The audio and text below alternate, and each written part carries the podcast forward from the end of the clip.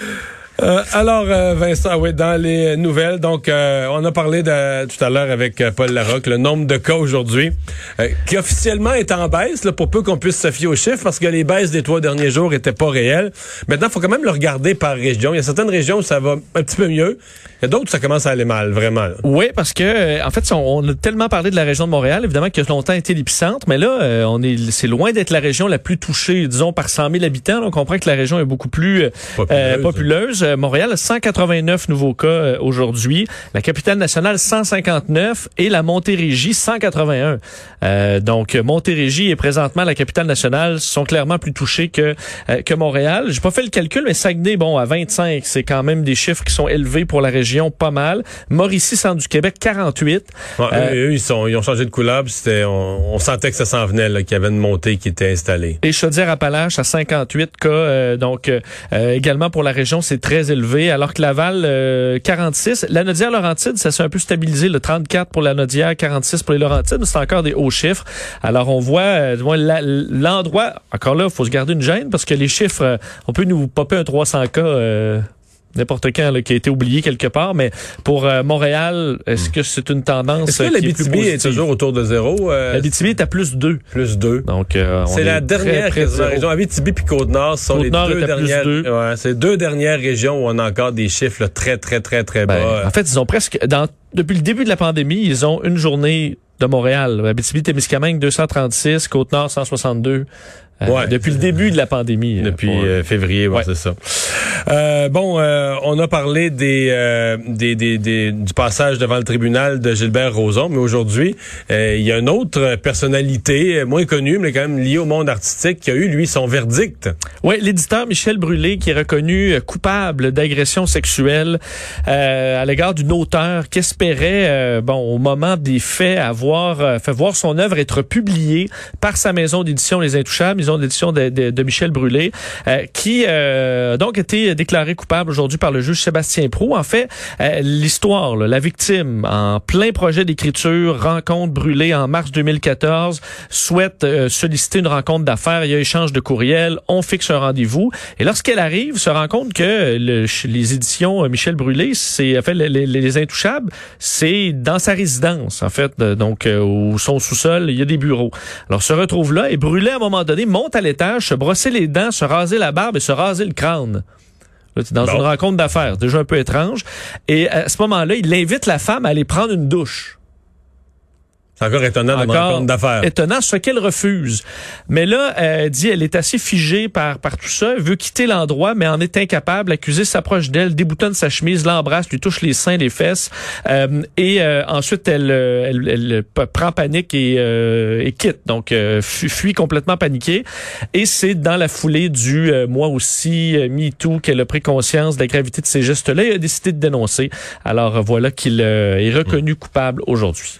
Michel Brûlé, quand même, qui avait, euh, c'est pas, c'est pas relié là, mais tu sais, je me souviens à une couple de reprises, avait fait l'actualité avec des photos, je, en, en, Russie ou en Ukraine, je pense que c'était en Russie, des photos de lui, euh, champagne, euh, assez suggestives, avec des femmes en petite tenue, etc. Bon. Hmm, un, un, entraîne pas l'autre, un n'est pas relié à l'autre, mais disons que sur ta si tu plaides la, la, la, réputation de ton comportement en la matière en cours comme étant exemplaire, là, ça peut être un élément. Des photos en Russie, ouais, Courte carrière en chanson aussi pour euh, ah oui? Michel Brûlot. Je sais pas si tu te souviens, là, mais non? vidéoclip bizarre aussi. Ah ouais, ouais, ouais. Ça n'avait pas duré longtemps. Ça avait pas levé. La, la mère de Michael Chiquan, donc celui qui euh, est accusé du meurtre de deux, deux petits-enfants à Wendake, qui va d'une lettre ouverte, euh, une lettre aux médias, à la fois comme une lettre à son, à son fils, là, très émouvante. Ouais, c'est vraiment d'une tristesse euh, infinie lorsqu'on lit les mots de Mylène Chiquan, donc la mère de, bon, de, de, de Michael Chiquan. Elle dit, je suis la mère, cependant aujourd'hui je suis dévastée, anéantie par cette tragédie. Je n'ai pas de mots pour exprimer le geste de mon fils Jamais, jamais je n'aurais pensé euh, qu'il aurait pu être un danger pour quiconque et qu'il commettrait l'irréparable.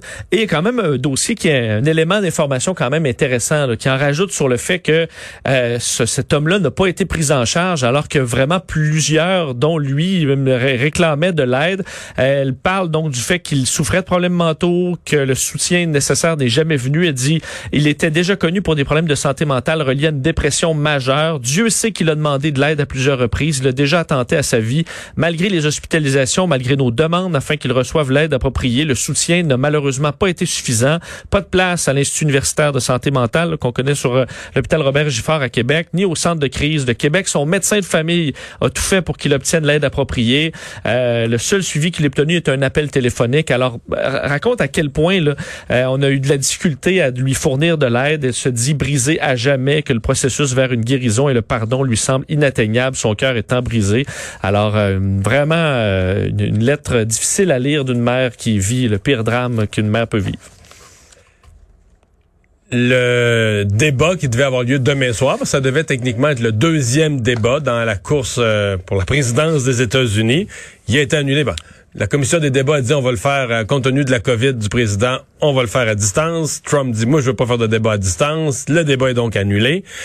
Mais là, ça va être remplacé finalement par autre chose, mais à deux, euh, plutôt d'être diffusé sur les réseaux, ça devient une bataille entre deux réseaux. Oui, et euh, faut dire, moi normalement, j'aurais eu tendance à être très déçu qu'on perde un des trois débats euh, du, des candidats à la présidence, parce que je suis la politique américaine, mais après le premier, se rend compte qu'on n'y perd rien. Là, Il va en avoir un autre de toute façon. Le 22, je pense que ça va être maintenu. C'est le dernier. Pour l'instant, c'est maintenu tout à fait. Mais on s'entend, euh, le, premier débat, on n'avait pas appris grand-chose. Ça avait été un petit peu plus ridicule qu'autre chose. Pas été édifiant du tout.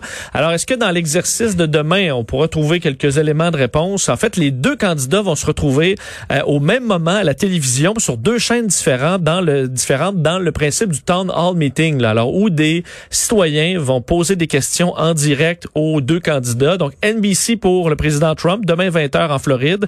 Et euh, pour Biden, c'est sur ABC en Pennsylvanie, donc deux États clés très importants. Euh, et un panel d'électeurs va aller leur poser des questions. Mais là, déjà, Mario, on est à dire, ben là, quel va avoir des codes d'écoute le ben plus? Ben oui, mais c'est ça, c'est la guerre des codes d'écoute. Et pour moi, il n'y a pas de doute, là. Je veux dire, Donald Trump va avoir deux fois les codes d'écoute de Joe Biden. C'est ça, mais ça veut rien dire. Non, mais il va s'en faire une victoire. Je t'annonce, ça, ça, va être la première victoire de, Donald Trump qui va, le vendredi matin, il va triompher quand les codes d'écoute vont sortir vers 11 heures avant dîner. Il va être triomphant.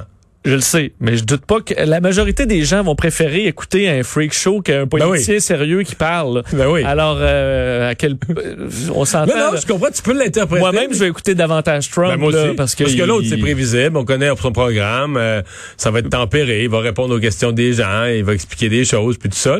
L'autre, c'est comme, tu sais pas ce qui peut arriver. C'est pas insulter quelqu'un, l'envoyer promener, dire des grossièretés. Tout peut arriver. Donc, c'est pour ça qu'il y aura pas grand-chose à analyser, à part effectivement pour Donald Trump qui va euh, probablement crier victoire. Ça peut être n'importe quoi, Trump, ça peut être n'importe quoi entre rire et délire, le WWE.